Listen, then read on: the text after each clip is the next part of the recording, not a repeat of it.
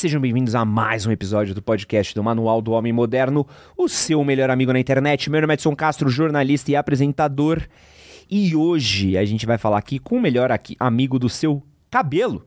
Eu tô aqui com o maravilhoso Paulo Miller, dermatologista, membro da Sociedade Brasileira de Dermatologia, doutor pela Universidade Estadual, Paulista, Unesp, e coordena um ambulatório especializado de doenças capilares na Unesp desde 2010. É pesquisador, professor orientador de mestrados na Unesp e é coautor de mais de 70 artigos científicos na área de tricologia. E hoje vamos falar aí de um problema que acomete muitos homens, que é a queda de cabelo. Paulo, seja bem-vindo. Muito obrigado, uma honra estar aqui com vocês. Obrigado, Edson. E legal, né, esse bate-papo que eu acho que é de interesse de grande parte da, da população masculina, né? Pô, grande parte. Quero falar aqui, ó, dos quatro homens aqui no estúdio, metade são calvos. é, exatamente. E eu sou ex-calvo, né? Então a gente tem uma média de 75%, porque eu fiz implante. Então é uma média alta aqui. Essa é muito interessante, porque na verdade, se a gente for fazer um olhar crítico, a maioria dos homens tem algum grau de perda capilar. E digo mais, a tendência de nós perdermos cabelo ao longo da vida. E aqui no estúdio nós temos basicamente jovens aqui no estúdio, do estúdio podemos dizer. Possivelmente numa faixa etária mais alta, essa frequência é, de perda capilar vai ser ainda mais alta. Então, talvez em números gerais a gente pode dizer que cerca de 80% da população é, masculina sofre de algum grau de, de, de, perda capilar pelo processo de calvície. Lembrando que existem outras causas de queda de cabelo. Né? Já vamos entrar nesse assunto daqui, mas antes eu preciso chegar nos meus recadinhos aqui. Você, calvo, já você calvo e futuro calvo já sabe aí que hoje tem dica boa para você, tá? Antes, quero deixar um recadinho de sempre aqui, pedir para vocês curtirem esse episódio. Compartilhe esse episódio daqui com um calvo, com um futuro calvo, ajude ele a achar a solução ao problema dele. Aquele seu amigo que tá com a entrada aparecendo, fala: "Pedro, esse é para você aqui, ó". E, claro, eu tô brincando, mas toda vez que vocês compartilham um episódio do nosso podcast, vocês fortalecem muito a gente, ajuda a gente a continuar chegando em mais pessoas. Deixar o seu like é muito importante e também deixar sua avaliação em outras plataformas de áudio, Spotify, podcast. Tem todos aí, tem opções de você deixar coraçõezinhos, estrelinhas que ajudam muito a gente. Se inscreverem aqui no nosso canal de podcast, que é uma coisa que eu sempre esqueço de pedir, mas ajudem a gente a continuar crescendo nessa comunidade aqui que busca conhecimento, busca saber mais sobre amor próprio, autoestima e como ser homem melhores no dia a dia. E quero dizer que esse episódio aqui maravilhoso é um oferecimento de Clearman Derma Solutions Anti-Queda, um tratamento capilar dermocosmético em dois passos: shampoo e tônico ambos com tecnologias exclusivas. Aqui, ó, esse é o shampoozinho maravilhoso que eu tenho usado no último mês e esse tônico também que é incrível, super simples de usar, super prático e ambos aí com tecnologia dentro deles. A tecnologia Folilock presente no shampoo aumenta a fixação dos fios no couro cabeludo e já a tecnologia Dinoxidil que está presente no tônico, além de também atuar na fixação, nutre e revitaliza o folículo para um crescimento mais rápido e saudável do fio. O que é o mais legal desse tratamento é que ele é clinicamente comprovado, reduzindo a queda desde a raiz em um mês. Tudo muito prático que pode ser usado normalmente na sua rotina de lavagem. Por exemplo, o shampoo é de uso diário. Já o tônico não precisa de enxágue e tem uma textura leve de fácil absorção e não deixa o cabelo oleoso. E também pode ser usado no cabelo tanto seco quanto molhado. Para quem quiser experimentar, é só escanear o maravilhoso QR Code que está aqui na nossa tela ou clicar no link na descrição desse podcast e que também vai estar tá no primeiro comentário fixado. E a gente também está com frete grátis. Usando o cupom ClearDerma, você tem frete grátis aí nas compras dos seus produtos aí. Clear Man Derma Solutions Anti-Queda. Você também encontra eles em farmácias de todo o Brasil. E quero agradecer o pessoal da Clear aí, por causa deles. Ontem eu conheci a Angélica um sonho realizado na minha vida e eu passei um constrangimento porque eu conheci a Angélica, conheci o Rodrigo Lombardi, aí eu fui tirar foto com a Angélica, óbvio. É, cada um olhou para um lado na hora que a foto que a gente foi tirar, então tem uma foto onde tá cada um olhando para um canto. Triste. Eu tirei uma foto com a Angélica e não é uma foto boa, tô um pouco chateado comigo mesmo. E eu fui no auge do meu, da minha emoção de conhecer a Angélica. Eu falei, obrigado, Angélica. Aí a Angélica, por quê? Eu, por caça-talentos. Assisti muito caça-talentos quando eu era mais novo. Aí ela olhou pra mim e ela. De nada. Então, então, mas eu conheci a Angélica, né? Bota mais uma lista aí pra. Preciso imprimir, preciso pôr aqui no hallzinho da fama aqui do manual, Angélica. Doutor, deixando a Angélica de lado, vamos pegar um táxi aqui e vamos falar de queda de cabelo. Legal. Eu queria primeiro entender um pouquinho sobre por que, que a queda de cabelo é um problema O quanto que a calvície afeta a autoestima dos homens? Você que tem essa especialidade, conversa com muitos pacientes no dia a dia. É interessante, né? Porque é, o, o, cabelo, né, ele ajuda muito na, na formatação da face, né, no, no, aspecto visual da face. Ele complementa a harmonização da face. É, o cabelo ele tem um, um, uma, um, elemento muito forte também de jovialidade. Então, quando a gente perde o cabelo muito precocemente, isso traz uma percepção de envelhecimento. E ele tem essa forte ligação com a autoestima e a gente vê que tem um grande impacto na qualidade de vida, não só do ponto de vista estético, né? Porque talvez algumas pessoas que não se preocupem tanto com isso podem ter uma impressão, ah, não, é só uma questão estética, como se fosse uma, uma coisa é, de menor importância. Mas a gente sabe que a autoestima é muito importante e ela impacta diretamente na qualidade de vida em diversos é, segmentos. Então a pessoa se sente mais confiante, talvez para uma entrevista de emprego, para uma reunião, é, para se relacionar. Então é, a perda capilar ela pode impactar impactar a vida da pessoa de diversas maneiras. É claro que quanto mais cabelo se perde, a tendência de ter um impacto maior, mas nem sempre é assim. Tem, tem pessoas que têm extensas calvícies e vivem muito bem com isso e tem um pequeno impacto.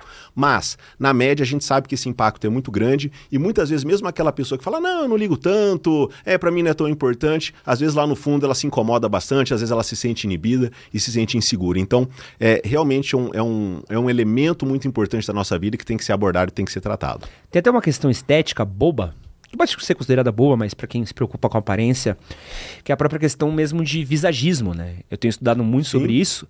E quando você vai ver um pouco o, o, formato do seu rosto, ele é muito definido também pelas linhas do seu cabelo, né? Então, Sim. Um, alguém que tem um corte, um cabelo, uma cabeça em formato de coração, é por causa das entradas do, da linha de cabelo. Então, isso vai mudando o seu, o seu cabelo, a sua aparência. Então, às vezes você não fica com uma coisa tão esteticamente agradável, né? E aí você acaba tendo que optar por raspar. Exatamente. E afeta a própria percepção de imagem, né? Muito. E, e, um outro ponto interessante que você falou, também não tem uma regra universal de como essa linha de implantação, como o cabelo deve ser. Né? A gente tem múltiplas variações. É, e às vezes, para aquela pessoa, uma, um grau de perda moderado até mais intenso acaba ainda ficando muito bem. Claro também que essas percepções são muito variáveis, mas sem dúvida nenhuma, a estética facial ela é impactada diretamente pela, pelos cabelos. E quantos porcentos da população masculina vão perder o cabelo ao longo da vida? Essa é uma ótima pergunta, porque muitas vezes a gente fala como calvo e não calvo, como se fossem duas populações diferentes. E na verdade a calvície ela é progressiva e nós temos vários graus de calvície. O que, que nós vamos chamar de calvo? Aquele com a calvície extensa, que perdeu todo o cabelo? Talvez pessoas que já têm uma linha, é, uma perda mais importante da linha da frente, ou da coroa, ou entradas mais pronunciadas. É, quando a gente olha para uma perda pelo menos moderada, ao longo da vida, quase 60%, 80% dos homens vão ter algum grau de calvície. Caramba! É muita gente. Porém, isso é progressivo. Quando você olha para uma população mais jovem, de 20, 22 anos, essa frequência é menor. Porém, com o tempo, com o passar do tempo, essa frequência aumenta muito. Então, veja que não é frequente a gente encontrar pessoas com 70, 75, 80 anos, com cabelo denso, uma linha baixa. Lógico, temos os sortudos aí. Meu mas, avô era é, assim? É, tem, tem sim. Mas não é a maioria. Então, e esse é um ponto importante, a gente tem, acho talvez um público muito jovem, né, que, que, que, assiste também, que te acompanha, porque às vezes ele tem aquela perda capilar com 22, 23, ele tem as entradas ali que estão incomodando, até porque na cabeça dele ele tem aquela lembrança do cabelo de quando ele era adolescente, né, aquela linha baixa, reta, e aquela entrada ali começa a incomodar. Ok, a gente tem que olhar para isso, a gente tem que tratar. Mas o que, que é um ponto muito importante? Se ele com 22, 23 tem uma entrada muito pronunciada, é um forte indicativo que talvez com 30, 40 ele tenha uma perda muito mais intensa. Então, é, o tratamento da calvície ele tem que é, englobar esse raciocínio de que é um tratamento para a vida. Né? Uhum. Não é um tratamento é, é, de imediato para resolver aquele problema no momento. Por quê? Há uma tendência de pior ao longo do tempo. O quanto cada pessoa vai piorar e a velocidade de piora, a gente não consegue dizer. Mas tem algumas pistas. Então, quando a gente olha para um paciente, tem alguns elementos que a gente consegue avaliar para dizer qual que é talvez a chance ou a possibilidade daquela pessoa evoluir para uma perda mais avançada. Bom, que quase 60 a 80% dos homens vão perder o cabelo, a gente já sabe. Ok. Ou pelo menos, né, não uma perda tão intensa, mas pelo menos uma perda parcial, mais significativa sim. O que eu preciso entender agora é por que, que o cabelo cai? Ele desiste da gente? Ele desencana? Não, esse aqui não é legal. Tchau. Vou essa pergunta é fundamental, porque muitas vezes a gente encara queda de cabelo como um problema único. Ah, eu sofro de queda de cabelo. Uhum. Como se isso fosse o problema. Não, isso é a consequência. Por que, que o cabelo está caindo? Então, a mesma coisa, quem tem tosse, é por que, que tem tosse? O que está gerando a tosse? Então, o que está gerando a queda de cabelo? É, vamos falar do homem adulto, né, que é o nosso foco hoje. No homem adulto, a principal causa de queda de cabelo é a alopecia androgenética, que é o termo técnico para calvície. Hum. Existem outras, existem dezenas de outras causas, mas vamos falar da calvície masculina ou da alopecia androgenética. Nesse caso, o que, que acontece? A raiz do cabelo, o folículo da região superior do couro cabeludo e principalmente da região das entradas, da região da coroa, que são as áreas mais frequentemente atingidas, a raiz do cabelo ela tem uma sensibilidade muito grande a um hormônio chamado DHT. Uhum. Quando esse hormônio se liga ali na raiz do cabelo, ela começa a afinar. Então não é só queda de cabelo. Queda de cabelo é um dos sintomas. Uma outra manifestação inicial da calvície masculina é o afinamento. O homem começa a perceber que o volume de cabelo começa a diminuir. Esse é um, é um sinal inicial a queda aumentando, as entradas progredindo. Cada homem às vezes evolui de uma maneira, mas todos esses fenômenos tendem a acontecer é, mais ou menos em paralelo. E todos eles secundários à ação do DHT na raiz do cabelo. Agora perceba que, para que isso aconteça, a gente tem que ter dois elementos. Tem que ter o DHT e tem que ter essa sensibilidade na raiz do cabelo. Tem homens que não têm nenhuma sensibilidade de afinamento ao DHT. E esses realmente, talvez é o caso do seu avô, vão chegar é, numa idade mais avançada, com cabelo denso, espesso, sem nenhuma perda capilar. Agora, por que, que nós temos graus de calvície e por que, que essa evolução muda de homem para homem? Porque a intensidade dessa sensibilidade é diferente.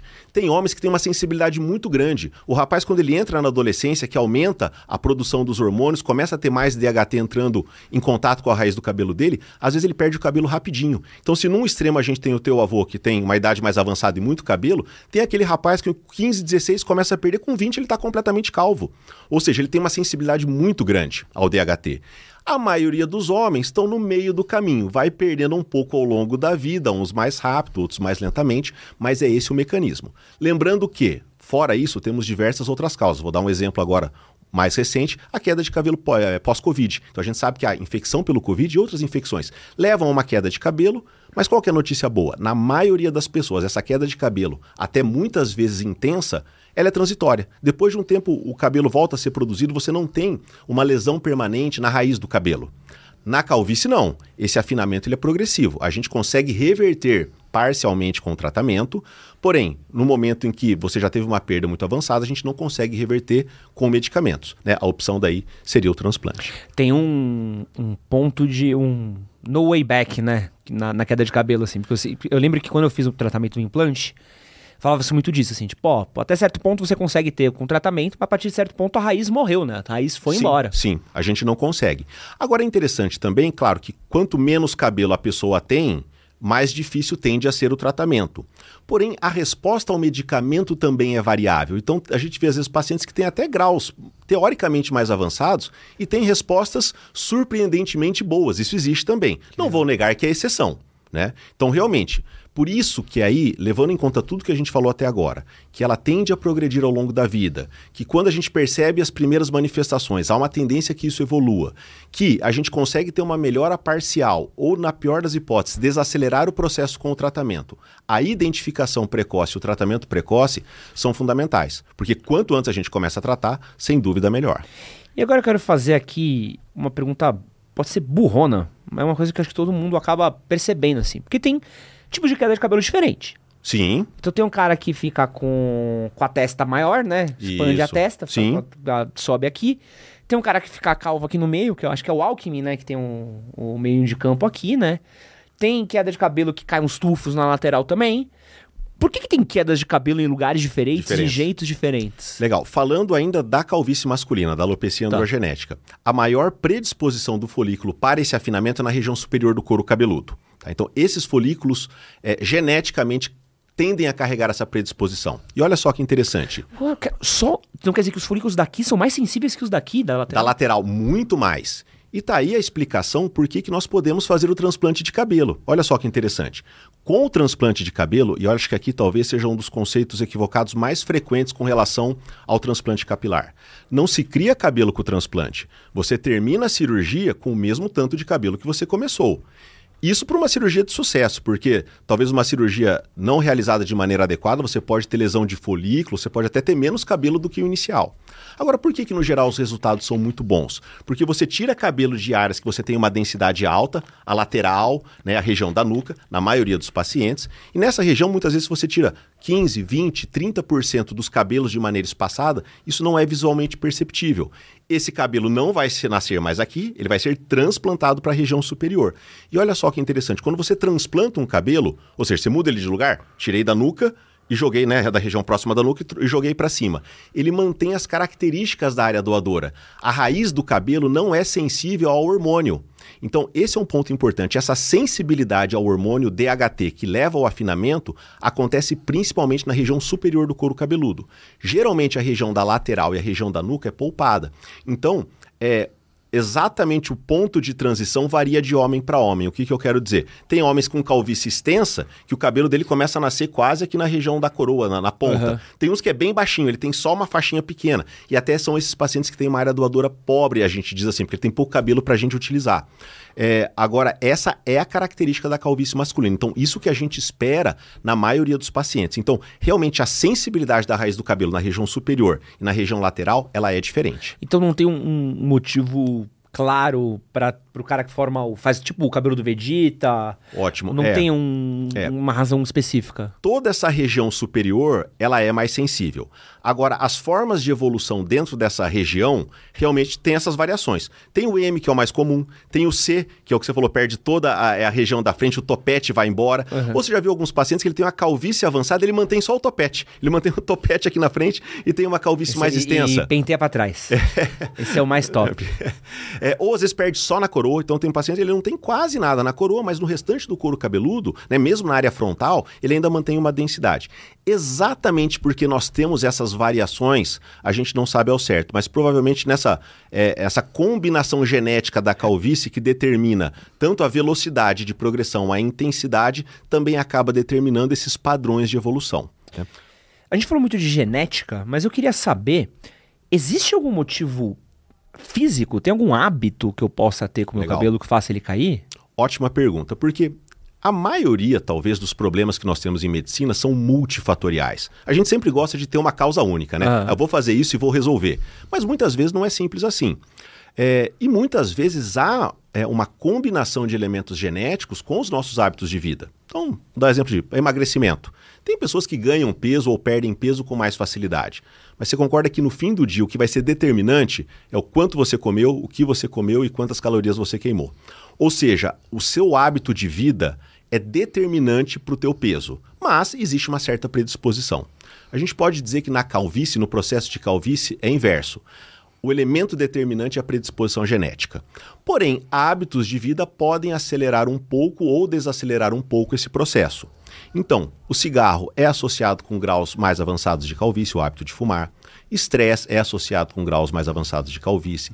Insônia é associado com graus mais avançados de calvície. Agora, isso não quer dizer que uma pessoa que de repente fuma, estressado, consegue corrigir esses elementos é, é, é, de, de, de hábitos de vida possivelmente ele vai continuar perdendo cabelo, porque o elemento determinante realmente é o genético. Um estudo que ilustra isso muito bem é um estudo com gêmeos univitelinos. Estudos com gêmeos univitelinos são muito interessantes, né? Porque é a mesma genética. Uhum. A genética é a mesma para os dois. Aí um fuma, outro não fuma. Um bebe, outro não bebe. Um é mais estressado, o outro é menos estressado. Quando a gente avalia esses fatores, você olha para o gêmeo que tem um bom hábito de vida, ele é, tem um grau de calvície um pouco menor do que o gêmeo que tem é, esses hábitos não tão bons. Mas não é que um é calvo e o outro não é. A diferença é pequena. Então, é importante a gente olhar para hábitos de vida? É importante. Mas provavelmente isso não vai mudar a sua história natural de perda de cabelo. Então não dá para jogar a culpa da minha queda de cabelo no Vasco. Não dá para jogar a culpa no Vasco. o Vasco pode ser culpado de muita coisa, mas não. É. Mas o cara arranque o próprio cabelo, que aí já. Isso, tá, existe aí esse problema também. É, exato. E nesse caso, o elemento de estresse acaba sendo é, quase que determinante, viu? Você viu como eu sou fofo, né, Rafa? Não citei o Corinthians, que, é, que eu tô sendo, com, tô sendo tendo empatia com meu amigo corintiano aqui nesse. É, eu sei que a gente falou as coisas de hábito, mas eu quero manter um pouco nessa pauta, porque tem esses mitos, né? Sim, muitos. Então tem o clássico do boné, boné touca, cabelo molhado. Isso. O, o jeito como eu mexo no meu cabelo, prender cabelo, então eu falo, ah, pô, homem que tem o cabelo muito preso, perde o cabelo, faz cair. Exatamente. Procede? Tudo isso é bem legal a gente falar, porque acho que talvez sejam as dúvidas mais frequentes e a maioria delas não. Então, boné, touca, chapéu, Nada disso tem relação com a evolução do processo de calvície. É claro, situações aí que realmente um, um chapéu muito apertado, né? Porque a gente tem um problema chamado de alopecia de tração, que é o que você falou do penteado. Não tem problema uhum. nenhum cabelo mais comprido, ter um penteado, ter uma trança ou puxar o cabelo, isso não tem problema. Porém, se há uma tração persistente na raiz do cabelo, essa tração na raiz do cabelo vai danificando a raiz do cabelo. E isso não tem nada a ver com o processo de calvície. Aí é outro problema, que é a alopecia de tração. Tanto que ela, por exemplo, é muito frequente em crianças. A mãe às vezes faz aquele penteado, puxa o cabelo da... e, uhum. e isso faz alopecia de tração. E o homem também pode ter isso. Né? Então, esse é um cuidado que, que, que é importante que, que nós tenhamos. Mas, tirando essas situações de tração excessiva, boné não tem problema, chapéu não tem problema, penteado não tem problema, ah, usar gel, é, é, é, pomada para fixar o cabelo, nada disso tem problema. Frequência de lavagem do cabelo e questão de dormir com os cabelos molhados. O cabelo úmido, né, você dormir com o cabelo molhado, é, ele favorece um pouco uma situação que a gente chama de dermatite seborreica. Seria uma hum. caspa, uma caspa mais intensa. Quem sofre desse problema pode piorar um pouco com esse hábito. Ou banho muito quente, também que é uma outra pergunta frequente né, de temperatura da água. Porém, a gente não tem dados para dizer que esses elementos isoladamente vão levar à queda de cabelo a um processo de calvície, entendeu? Ah, aquele rapaz ficou calvo porque tomava banho com água quente, porque dormia com o cabelo molhado. Não é esse ponto. Agora, principalmente quem tem uma caspa de mais difícil controle, são, são cuidados que vale a pena a gente ter e seria, no geral, como um cuidado global, legal a gente evitar. É, isso que é exatamente o que eu ia perguntar, né? Porque a caspa às vezes acaba afetando a raiz do couro cabeludo, né? Isso pode acontecer. Novamente, não costuma ser o um elemento determinante, mas pode ser um elemento associado. Então, nesses casos, esses cuidados são mais importantes. Como linhas gerais, realmente, é, não dormir com o cabelo molhado é um, é um cuidado mais interessante para a saúde global do cabelo, mas não a ponto disso ser o determinante é, para a perda de cabelo. Eu já, eu já, contei aqui umas vezes a história do, do dread do meu amigo. A Débora vai adorar, é super nojenta essa história. Eu tinha um amigo que tinha dread e ele não, não era uma pessoa para cuidar de dreads, né? Porque eu tenho Sim. amigos que têm dreads maravilhosos, beijo pro Samuca, cabelo bonito, de dread lindo. Mas esse meu amigo não era pessoa para ter um dread, ele não cuidava do cabelo dele. E o cabelo dele tinha uma manteiguinha. Sabe o que dava pra ver assim na lateral? Quem tem, já conheceu pessoa com dread já viu assim. Um dia ele tava mexendo no cabelo, ele puxou, veio um dread inteiro embora, assim, ó, assim, pum, ejetou da cabeça dele, assim. Tirou desde a raiz, assim, fez um. É. Então, esse é um exemplo de uma, é, mas é uma lesão mecânica que ele está causando no cabelo. De repente, essa pessoa não tem nenhuma tendência para perda capilar, para calvície genética, nada. Mas aí também, realmente, é o cuidado inadequado que está gerando perda capilar. E vale a pena dizer que nos casos mais iniciais dessa alopecia de tração, ela é reversível. Você tira ali. Agora, com o tempo, essa agressão na raiz do cabelo é tão grande pela tração que você tem uma lesão permanente. Isso pode acontecer. Nossa, que doideira. E aí, falamos de, de hábitos. E eu quero falar aqui também agora da questão do transplante. Legal. Como é que funciona o transplante de cabelo? Qual que é a lógica dele? Exatamente. A gente falou um pouquinho do, do, transplante. Então, a lógica é essa. Você tira folículos de regiões, né, folículos à raiz do cabelo, em que não há uma tendência para perda capilar, geralmente lateral, região da nuca, e leva para áreas que houve uma perda capilar mais importante, né? Aí variando para cada paciente. Então, essa é a lógica do transplante de cabelo. Porém, eu acho que vale a pena a gente falar talvez dos conceitos equivocados mais frequentes em relação ao transplante de cabelo. Porque o transplante muitas vezes ele traz resultados transformadores, sensacionais, mas nem sempre isso é reprodutível. Ou nem sempre esses resultados vão ser realmente bons a médio e longo prazo. Por quê? Porque a área doadora, a nossa fonte de cabelo para eu tirar da lateral e da nuca, ela é finita. Tem pacientes que têm mais, tem pacientes que têm menos. Isso varia de pessoa para pessoa. E não é só a quantidade dos fios, é a característica dos fios. Porque no fim das contas, não interessa quantos fios a gente tem, mas é a sensação de cobertura que propicia um cabelo mais grosso, mais ondulado, mais cacheado, ele dá uma sensação de cobertura muito melhor. Cabelo fino, liso, dá uma sensação de cobertura muito menor. É, e tem pacientes que têm uma área doadora com cabelo espesso, com muitos fios, tem pessoas que têm uma área doadora com cabelos finos, com pouca quantidade de cabelo. E esse segundo paciente, que tem uma área doadora mais pobre, digamos assim, ele não vai ter uma capacidade de cobertura igual ao primeiro paciente. Então, esse é o primeiro elemento. Porque se chega um ponto que você tira muito cabelo da área doadora, ela fica rala. Então você vai ter uma rarefação em toda essa região da lateral do couro cabeludo. Isso é praticamente um problema insolúvel, porque você tirou o cabelo ali em definitivo. É, esteticamente fica muito esquisito. Porque, claro, que sempre a gente gostaria de ter um tratamento que revertesse plenamente o processo de calvície. Em alguns casos a gente não consegue, mas se a gente já diminuir muitos graus da calvície com um padrão natural, já é um avanço muito grande. Agora a gente não pode criar situações e que vão ficar é, totalmente artificiais. Essa é uma situação. A pessoa com uma calvície aqui na lateral porque tirou muito cabelo. Não existe na natureza. Uhum. O último lugar que o homem perde cabelo é aqui, uhum. não é o primeiro. Ou uma outra situação, um paciente principalmente muito jovem, ele está começando até as entradas, ele está incomodado com a entrada. Ele não está pensando lá na frente. E é normal, o jovem tá, quer, quer resolver o problema dele na hora. A gente quer resolver o nosso problema na hora. Uhum. Aí ele faz um transplante ali na entrada, não faz o tratamento medicamentoso, não faz um segmento, ele continua a perder cabelo. Chega um momento que ele tem duas ilhas transplantadas na região das entradas, desconectadas do restante do cabelo. Se ele tiver mais área doadora, ótimo, a gente vai para uma segunda cirurgia, talvez uma terceira, se ele tiver. Se ele não tiver, também teremos um problema de difícil solução. Então, tudo isso tem que ser planejado, porque o transplante ele tem uma coisa muito boa. Quando a gente pega esse cabelo que ele tem uma raiz que não é sensível ao hormônio, ele é permanente. O cabelo que eu vou colocar ali, ele vai ficar para sempre. Porém, o transplante não muda a evolução da perda de cabelo. Então, se você tiver uma tendência de perda de cabelo em outros lugares, o transplante não vai mudar isso. Por isso que o transplante não é a cura da calvície. Só para quem não acompanhou, eu adoro, porque essa é uma parada que as pessoas não pegam, porque as pessoas acham que vão fazer um transplante e acabou. Acabou, resolvia. Porque o transplante você vai fazendo o quê? Seu cabelo vai perdendo, perdendo, perdendo, perdendo, até um ponto que pararia naturalmente.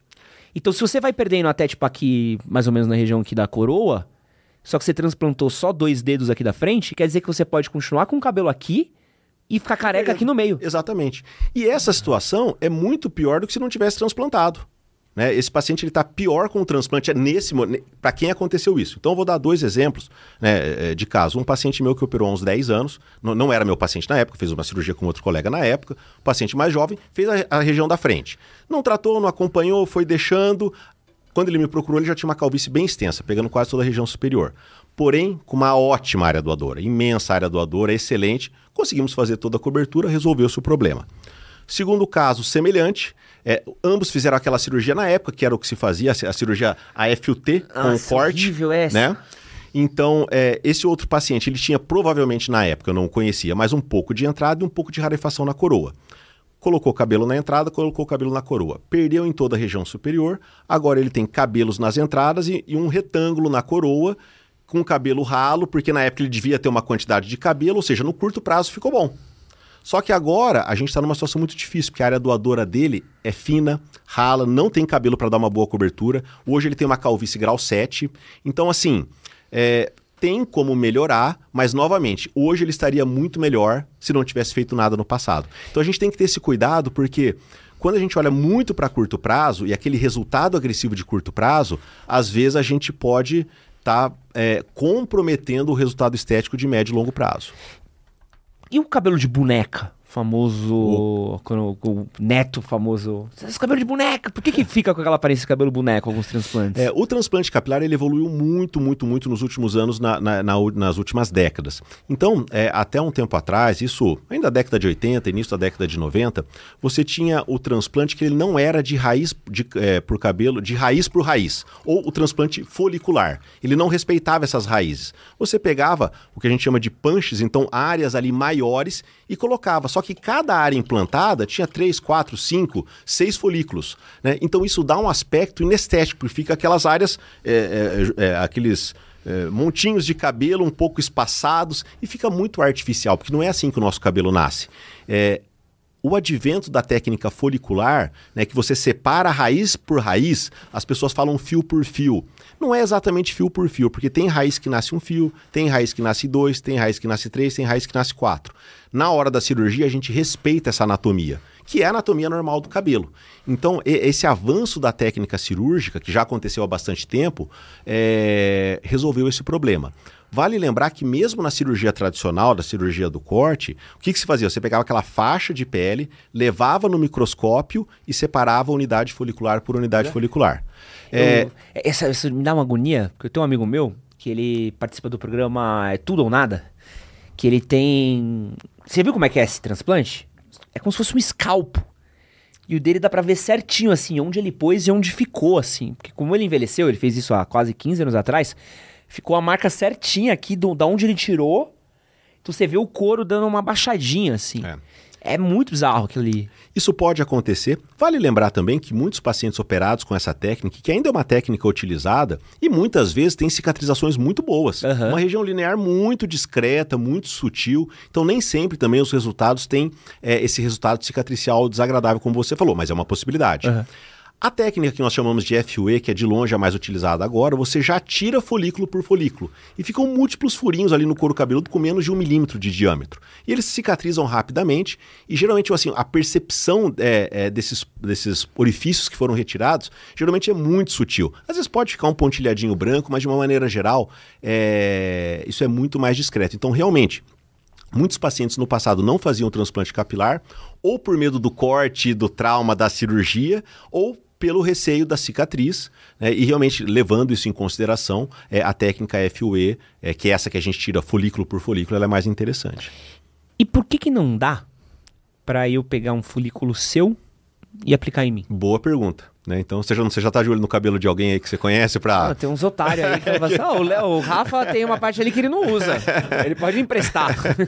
Tem gente que às vezes vai na consulta, leva o irmão mais novo, sabe, para ver se às vezes tem Leva o filho, né? Ah, não, o filho daí é demais, né? Mas pode acontecer, né? É, tecnicamente poderia ser feito. Você poderia tirar cabelo de um indivíduo e colocar em outro. Então, tecnicamente, não haveria um grande problema. Qual que é o problema? Você está colocando é, é, um enxerto externo ali, a raiz do cabelo, num outro organismo. E o organismo que recebe, então, essa doação, que recebe esse transplante, ele identifica aquilo como um corpo estranho. Não é do organismo, não é do nosso organismo, é um corpo estranho. É, e provavelmente você vai desenvolver uma reação imunológica contra a raiz do cabelo externa. Então esse cabelo não vai possivelmente crescer de maneira satisfatória, entendeu? Aí você vai falar, Paulo, mas como que não? Transplanta coração, transplanta fígado, pô, não transplanta uma, a, a raiz do cabelo? Porém, nessas situações, é, os pacientes que recebem transplantes de órgão sólido, eles usam medicamentos muito potentes para diminuir a imunidade. E isso é associado com efeitos colaterais é, muito importantes. Agora, é claro, um paciente que precisa de um transplante de coração de fígado não tem muita alternativa. Agora, para é, o cabelo já não se justificaria essa situação. Né? Então, é, esse eu acho que ainda não é um caminho tão interessante a ser percorrido, transplantar de uma pessoa para outra. Talvez um, um, um grande avanço que nós tenhamos no futuro é o uso de célula-tronco. Então, você desenvolver um folículo novo, digamos assim, né? E aí utilizar esse folículo. E aí seria fantástico, porque a gente não teria limitação. Porque qual que é a limitação do transplante de cabelo? É a área doadora. Para aquele paciente que tem muita área doadora e talvez não tenha uma área calva tão extensa, ótimo. Para esse caso, o transplante é a cura da calvície, poderíamos dizer. Porém, essa não é a maioria das situações. Quando que eu acho que a gente vai ter esse resultado que vai ser fantástico? Quando a gente tiver, talvez um dos caminhos, outros podem acontecer, essa questão é, por exemplo, de células-tronco e realmente a confecção de novos folículos, né? Boa. Lembrando a todo mundo que está assistindo ao nosso podcast aqui que esse episódio daqui é um oferecimento de Clearman Derma Solutions Anti-Queda. Tratamento capilar dermocosmético em dois passos, com shampoo e tônico com tecnologias exclusivas, tá? Tratamento clinicamente comprovado que reduz a queda de cabelo desde a raiz em um mês. Vamos deixar aqui o link no QR Code na tela, na descrição do vídeo, no primeiro comentário fixado para vocês conhecerem mais dos produtos nossos queridos parceiros de Clearman, tá? Temos também o cupom de frete grátis. Usando o cupom CLEARDERMA, você tem frete grátis aí nos seus produtos da Clearman Derma Solutions Anti-Queda. Link no QR Code, descrição do vídeo e no primeiro comentário fixado. Vamos agora falar de uma questão que acontece. Porque assim, falamos de queda de cabelo. Mas é muito comum você ver um cara barbudo, barbão grande, porém careca. Por que, que a queda de cabelo não afeta a barba? Ótima pergunta. É, é, bem interessante isso, e o paciente geralmente, ele, isso é frequente, e o paciente chega no consultório, às vezes, é, revoltado, né? E às vezes com muitos pelos corporais também.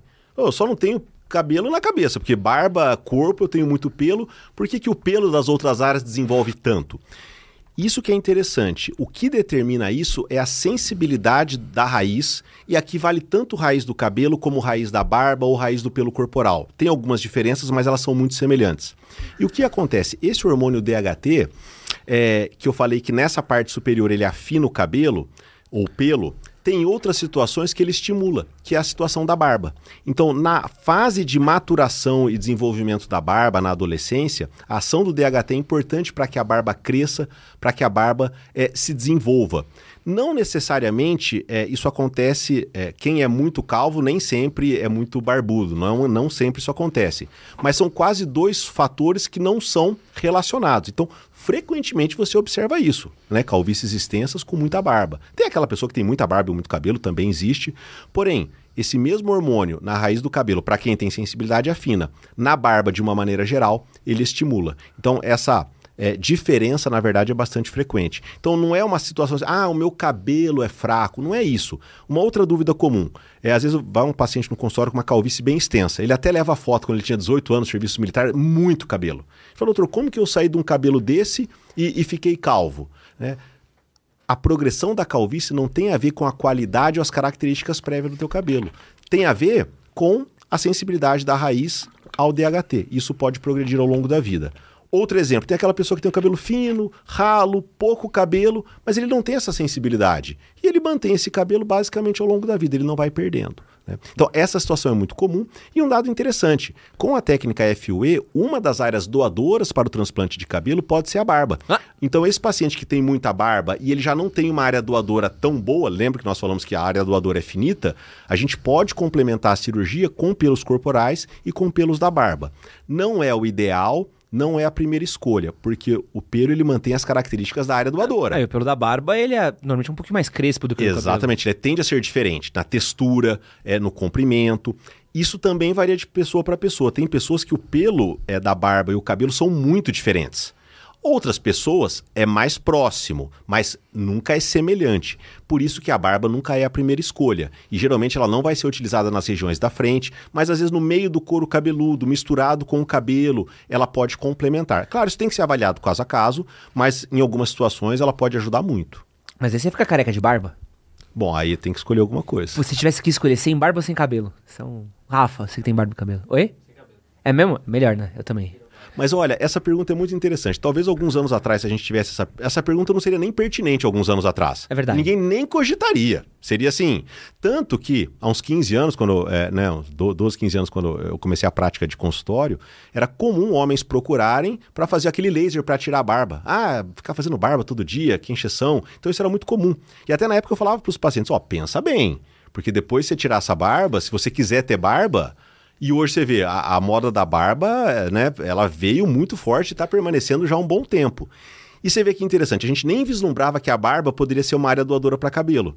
Mas ó, um paciente meu, que a gente programando uma cirurgia, pouca área doadora, ele fez laser no passado para tirar toda a barba que Nossa. poderia ser uma área doadora para o cabelo. Agora, olha só que interessante, tem o inverso, tem o paciente que ele procura o transplante de barba ele tem uma barba muitas vezes rala ou não satisfatória, não tem um volume bom, aí tira-se cabelo para trazer para a região da barba. O que, que a gente tem que ser cuidadoso? Você está gastando a área doadora na barba. Se eventualmente você é, evoluir com um processo de calvície, é, você gastou muito da sua área doadora para reconstituir a barba. Aí eu explico isso e tem gente que fala, doutor, não tô nem aí. O que eu quero é barba, se ficar careca. É perfeito, acho que é só importante a pessoa saber as. Uma barba é sinal de sabedoria. Se for um velho é, barbudo, é, você é um velho assim... sábio. Se é um velho cabeludo, você é só um hippie. É... eu não tinha pensado nisso, mas eu acho que faz muito sentido, viu? tem uma parada também, a gente falou bastante de mito. Tem um mito que ele é muito forte, que é o mito da fenasterida, né? Porque acho que todo mundo. Eu cheguei a fazer um vídeo que eu falei que eu tive que usar fenasterida por causa do meu transplante de cabelo. Sim. E toda a primeira coisa que todo mundo Ah, ficou broxa. Eu falei assim, mas e aí, você ficou broxa?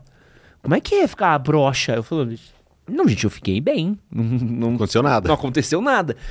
Por que, que tem esse mito de que finasterida deixa o cara broxa e que o cara vai afetar a qualidade da vida sexual dele? Perfeito. É, isso é um. Nossa, daria para quase a gente fazer um, um podcast falando só disso. Porém, o que dados que nós temos até o momento, a finasterida ou, essa família que, que faz parte da finasterida, temos uma outra droga que se chama dutasterida, que é um pouco mais moderna. É, é, um pouco mais potente, mas elas são muito parecidas. Então, basicamente, o que vale para uma vale para outra. E eu já vou ressaltar isso agora, porque algum paciente que eventualmente teve algum problema com a finasterida, ele quer trocar para dutasterida. Não faz muito sentido, porque elas são muito semelhantes. Uhum. Mas falando principalmente da finasterida, que é a mais antiga e a mais conhecida. Por que, que ela funciona muito bem de uma maneira geral para o tratamento da calvície? Porque ela diminui a produção da dihidrotestosterona. Lembra? A dihidrotestosterona liga na raiz do cabelo e afina. E ela diminui a produção desse hormônio. E ao longo dos anos, ela foi liberada para a finalidade de queda de cabelo, né, para calvície masculina, no final da década de 90 nos Estados Unidos. Então é uma droga que já está no mercado há muito tempo. E ela realmente se mostra eficaz. Se mostrar eficaz também não quer dizer que ela seja perfeita, não quer dizer que todo mundo responde, que todo mundo responde de, da mesma maneira, mas em linhas gerais a eficácia dela é muito sólida e consistente ao longo dos anos. Ponto. Aí de onde vem essa questão da impotência sexual? Né? É, quando a gente olha para os estudos da finasterida, realmente tem uma fração dos pacientes que usam finasterida que tem alteração sexual. E não necessariamente é impotência ou distúrbio de direção. Tem pacientes que têm uma diminuição de libido, que às vezes é leve. Ah, percebi que tem um desejo sexual diminuiu, mas tem uma vida sexual ainda normal. E tem pessoas que têm uma diminuição de libido muito intenso ou até casos de impotência. Quando a gente soma todos esses efeitos colaterais sexuais, algo em torno de 5% dos pacientes podem apresentar. Então, isso é fato e realmente alterações sexuais podem acontecer pelo uso da finasterida. Agora, alguns pontos que a gente tem que levar em consideração. Quando a gente olha para esses estudos, você olha para o grupo placebo. É aquela pessoa que ele tomou um comprimido ali de farinha, não tem remédio nenhum, mas ele não sabe. Muitas vezes nesse grupo, numa porcentagem um pouco menor, mas também acontece, a pessoa também queixa-se, alguns de impotência, de alteração, até porque existem diversas causas de alteração de libido, alteração de potência. E um dos fatores que pesa muito também, é, a gente fala muito do efeito placebo, que é aquele efeito que você toma um mesma coisa que não tem efeito nenhum e você melhora só por querer melhorar. Muitas vezes com a finasterida também acontece o efeito nocebo. Ou seja, que é o inverso. Você está com medo de ter efeito colateral. Você começa o remédio e o efeito colateral muitas vezes acontece independente da ação biológica ou não. Com isso, eu não quero dizer, e eu vejo que algumas pessoas têm opiniões às vezes muito é, extremistas em relação à finasterida. Ah, não, é um absurdo, vai ficar broxa, é um remédio terrível. E também tem o outro lado, não, não, não acontece nada, o remédio é totalmente seguro. Olha, praticamente não existe remédio totalmente seguro. Efeitos colaterais podem acontecer. Porém, com a finasterida, eles são relativamente baixos, é, e eu acho que é importante essa conversa com o paciente no momento da consulta ser muito clara, que a pessoa entenda a frequência de efeitos colaterais. A gente já faça, né, no que a gente chama de anamnese, na conversa com o paciente, como é que é a vida sexual dele agora? É uma vida sexual normal? Ele tem outros fatores de risco é, para impotência? Ele toma outros medicamentos? Ele tem outras doenças? Então, numa população jovem, saudável, é muito diferente de um paciente que às vezes está com depressão, está usando antidepressivo, está tomando remédio para pressão alta, entendeu? Somando fatores de risco é, é para alterações de ereção um ponto que eu vejo, e das reclamações que a gente recebe, de gente que eu já vi falando, não, eu tomei fenasterida e acabou minha vida sexual tal. Você começa a olhar um pouco a qualidade de vida da pessoa. Então o cara às vezes tá obeso. Sim. O cara já passou da faixa dos 50. Aí, pô, é uma coisa que a gente fala muito pouco. Eu não sei como é que a gente fala pouco disso, mas é uma coisa que dúvida. a falar Sem de dúvida. testosterona caindo. Depois Sim. de certa idade sua testosterona cai. Então o cara já tava com a qualidade de vida dele caindo, e ele foi olhar pro cabelo dele e toma fenasterida e acha que a borracha mole foi a fenasterida, Da né? finasterida. Isso acontece. Agora, também temos que ser é, é, é, justos. Tem aquele paciente, eu já tive pacientes assim, saudável, não tem nenhum problema, nenhuma queixa, tranquilo, começou a finasterida e teve efeito adverso. Isso existe. Existe esse risco, é um risco pequeno, pode acontecer. E realmente, nesse caso, a gente tem que descontinuar o tratamento. Paciência. Então, é, também o remédio não vai ser é, bom para todos. Aham. Porém, de uma maneira geral, é, é, os números são muito favoráveis. Um- uma coisa que ganhou muita repercussão nos últimos anos é o que, nós, o que chama-se de síndrome pós-finasterida, principalmente nos últimos 10 anos, que é, é, levanta né, essa possibilidade de efeitos muito persistentes ou permanentes após a descontinuação da finasterida. Ou seja, o indivíduo começou a finasterida, teve efeito colateral. Ok, independente, mas... é, é, e quando um paciente está usando finasterida e tem qualquer queixa, até que se prove o contrário, eu suspendo a finasterida. Entendeu? Assim também não pode. Ah, não, mas é porque tá. Não, se pô, começou o remédio, teve efeito, suspende e, e a gente avalia todo o contexto. E é, nessa suposta síndrome pós-finasterida, você teria efeitos muito persistentes após a suspensão. O que teoricamente não seria esperado, porque a, a permanência da finasterida no nosso organismo é muito curta. Então não era para a gente esperar efeitos tão prolongados após a suspensão da droga. E esse é um dado ainda de bastante controvérsia no meio médico, né? não, não, há um consenso a respeito disso. É, porém, a gente não tem dados concretos ainda de que realmente o uso por um período possa levar é, a efeitos adversos é, prolongados ou persistentes. E o minoxidil? O minoxidil ele afeta também, ele ajuda também na queda de cabelo ajuda... ou só da barba? Não, ajuda bastante. É interessante nessa questão porque é o minoxidil é a droga mais antiga utilizada para o tratamento da alopecia androgenética, da calvície. Ele já é estudado e usado desde a década de 80. Interessante como agora é, houve esse interesse da barba, até muitas pessoas associam mais a barba é, do que ao cabelo. Mas ele, e por que, que ele funciona para as duas situações? Olha só que interessante. O minoxidil, ele não age especificamente no processo de calvície ele é, um, é, uma droga um pouco. É, ele tem uma ação, ela tem uma ação mais geral. Ela estimula pelo mais ou menos onde, onde tiver pelo. Claro que se você tem áreas que está perdendo, ela vai ajudar, mas ele é menos seletivo. Por exemplo, quem toma finasterida não vai ter como efeito colateral aumento do pelo em outras áreas do corpo. Agora, um possível efeito do minoxidil é, porque ele pode estimular folículos em outras regiões. É, ele é um ótimo aliado se a gente for pensar em potência de tratamento após a família da finasterida, o minoxidil seria o segundo colocado em termos de potência de tratamento. Alguns dados interessantes do minoxidil, como eu falei, ele é versátil, de repente você pode ter um ganho de barba, que você não teria com a finasterida. O mecanismo de ação é diferente da finasterida, então tudo indica que há uma não uma somatória absoluta, mas que tenha é, um agregado de resultado com o tratamento combinado. Então são dois tratamentos que conversam muito bem. E um outro dado interessante, o perfil de efeitos adversos é muito distinto da finasterida, então também ele não soma muitos riscos de efeitos adversos. Então é uma combinação muito, muito interessante. Pensando em potência, pensando em resultado, finasterida e dutasterida para a maioria das pessoas tende a apresentar o melhor resultado e o minoxidil estaria em segundo lugar. E para barba, por que, que tem pessoas que o minoxidil não clica, não funciona? Não funciona.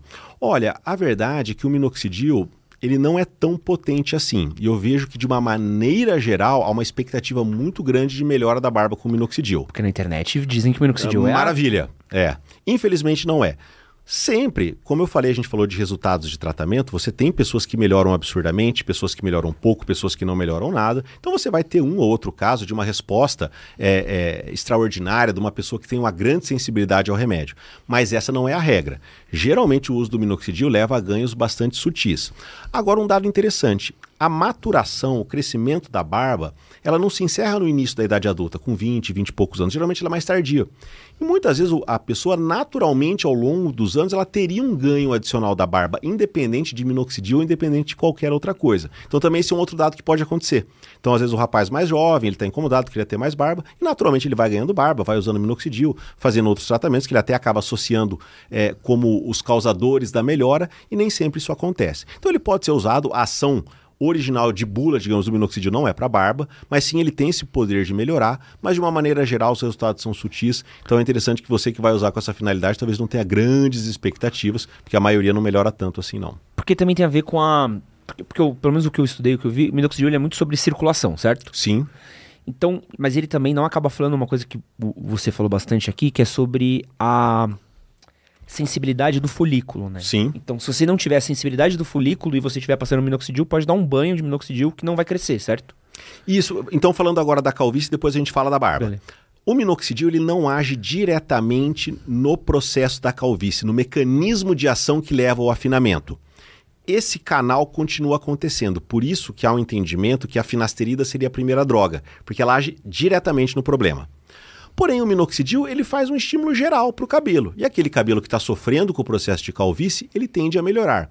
Assim como a pessoa que tem pouca barba, ela, ele não tem problema nenhum, ele não tem nenhuma ciência, ele simplesmente tem pouca barba. E o minoxidil também tende a ajudar a barba. Onde você passar o minoxidil, você deve ter um estímulo do cabelo. Algumas pessoas usam na região da sobrancelha, por exemplo, e por aí vai. Agora, a grande pergunta, que é super interessante, como é que o minoxidil age? Qual que é o papel do minoxidil nessa história toda? E você vê, é a droga mais antiga, mais estudada, e a gente ainda não tem essa resposta de maneira categórica. Caramba. O elemento o conceito geral mais estabelecido é isso que você falou. Ele é um vasodilatador, melhora a circulação sanguínea e, e, com isso você tem mais nutrientes, mais oxigênio e você melhora a queda de cabelo. Ok, é, é a primeira hipótese e super coerente. Porém, existem diversos outros vasodilatadores na área médica e eles não aumentam a produção do cabelo. Né? Então, isso não é uma característica dos vasodilatadores, é uma característica do minoxidil. Possivelmente, é, hoje, é, o que mais se aceita é que ele tem uma ação de estímulo direto mesmo no folículo. Né? O canal que ele age ali para fazer vasodilatação também pode fazer um estímulo no folículo. É, é uma particularidade da droga, mas ele não é seletivo. Ele não vai tratar primariamente os folículos que sofrem com o processo de calvície. Todo folículo que ele entrar em contato, ele deve fazer um certo estímulo. Diferente da finasterida para aquela área que não sofre ação do DHT, a, diferença, a finasterida não faz, não faz diferença nenhuma, que é a situação da barba, por exemplo. E tem diferença do uso tópico para o uso de comprimido, de comprimido? É. Tem, tem diferença. É o uso tradicional padrão do minoxidil é uso tópico, para você usar no, no couro cabeludo, aplicar no couro cabeludo. E até há alguns anos ele era basicamente conhecido da, da maioria das pessoas dessa forma. Mas o minoxidil ele foi desenvolvido na década de 70 como um antihipertensivo. Como ele faz vasodilatação, ele diminui a pressão arterial. E ele entrou no mercado americano como comprimido para pressão arterial em 1979. Aí começou a ver que quem tomava minoxidil para baixar a pressão começava a melhorar o cabelo. Opa, fez-se a solução e a solução foi liberada pela, pelo FDA na década de 80, depois década de 90 e a coisa andou. Então parece um contrassenso a gente falar de comprimido agora. Agora, qual que é a ideia do comprimido? Você já passou minoxidil? Você já, já. aplicou minoxidil no couro cabeludo? Ah, inferno. então. É, essa é a sensação da maioria dos homens. As mulheres também, mas eu acho que o homem ele ainda é, tem mais dificuldade em aderir. E o que, que a gente falou no começo? A calvície não é um processo que vai te acompanhar ao longo da vida. E o tratamento tem que te acompanhar ao longo da vida.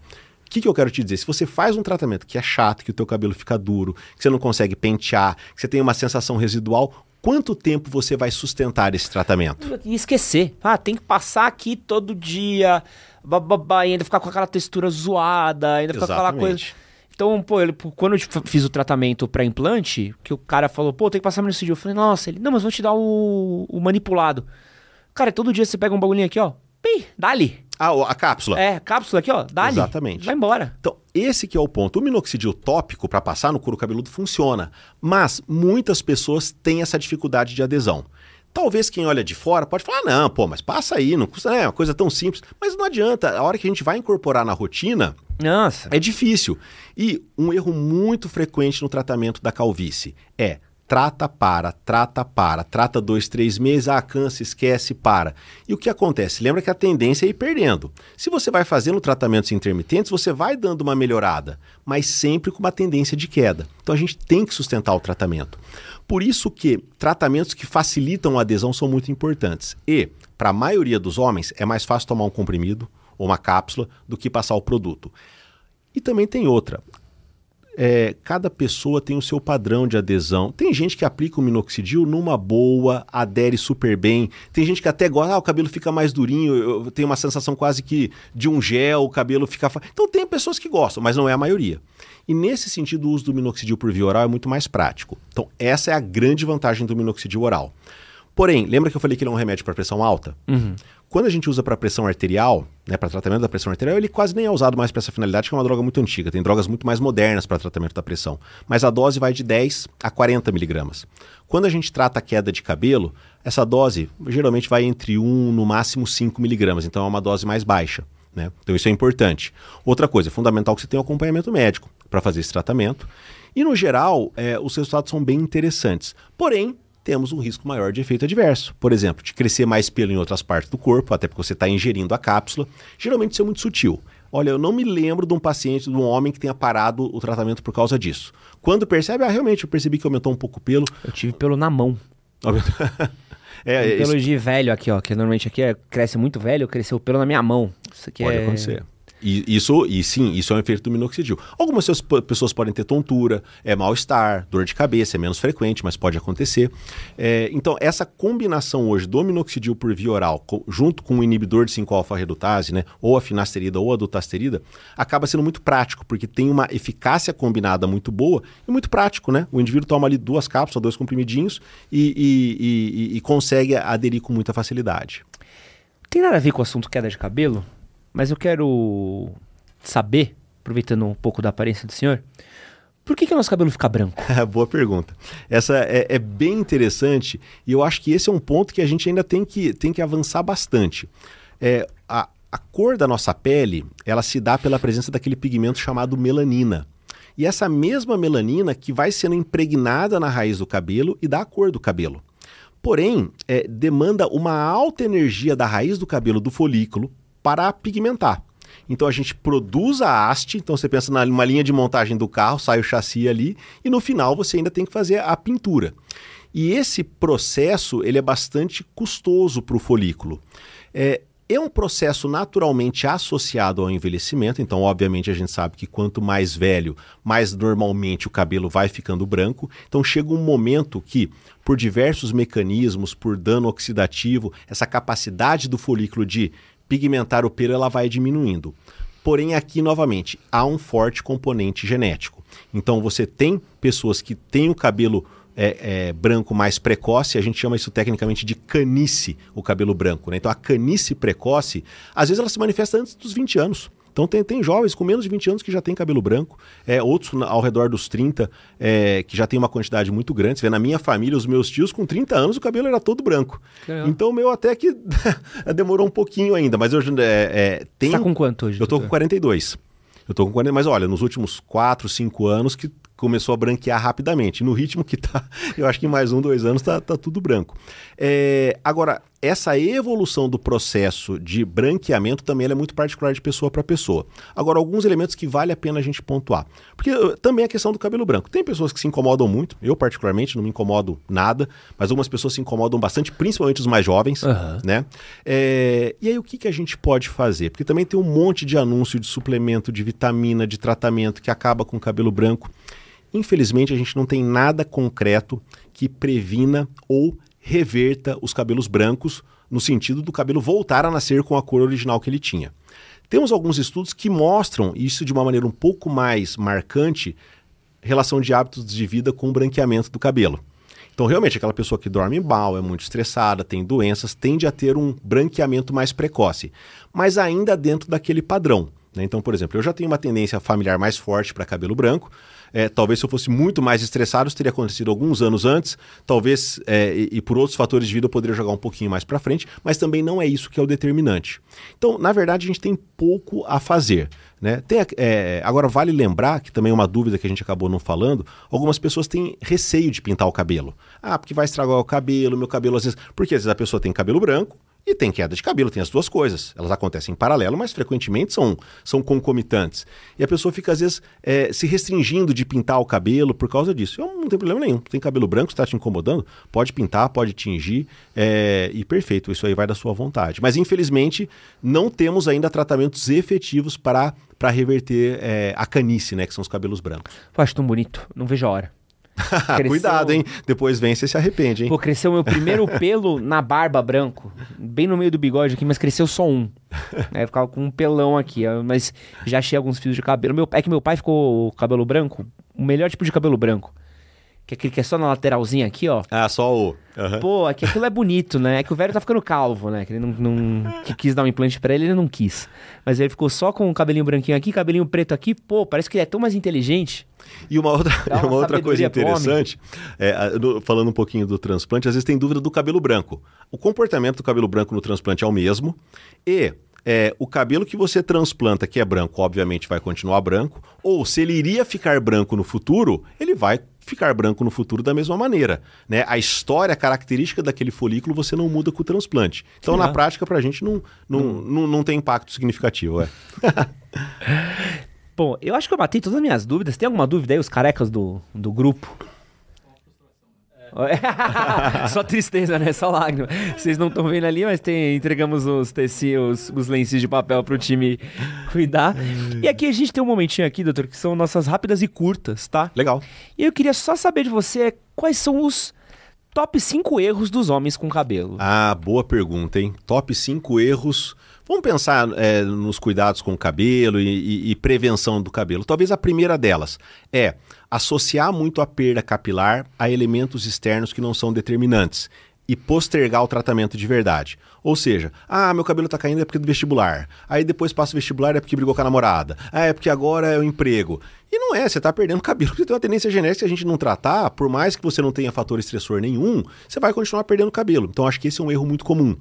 É, é, o segundo erro comum, talvez um diagnóstico é, é errado. Então, como eu falei, a gente tem outras causas de queda de cabelo, sem dúvida nenhuma a questão genética da calvície masculina é a principal, mas as outras situações acontecem, a gente não pode é, deixar. Terceiro, talvez o tratamento não persistente. O processo de calvície é contínuo. E, a princípio, a gente tem que manter o tratamento de maneira permanente. É, eu brinco que o tratamento da calvície não é corrida de 100 metros. Então, às vezes, ah, o cabelo tá caindo, deu, bate aquele desespero, a pessoa quer começar com tudo, né? É comprimido finasterida, faz tudo, aplicação, um monte de coisa, e não consegue sustentar. Aquele ritmo ele não consegue sustentar.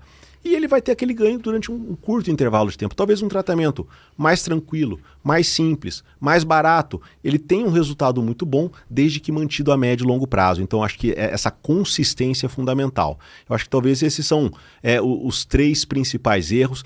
Novamente, o transplante capilar é fantástico, porém, ele não é milagroso, ele não é a cura da calvície, é, e ele tem que ser muito bem planejado com uma visão de longo prazo. Eu acho que esse é um, é um outro elemento importante. Eu acho que esses quatro aí, talvez, os mais importantes aí.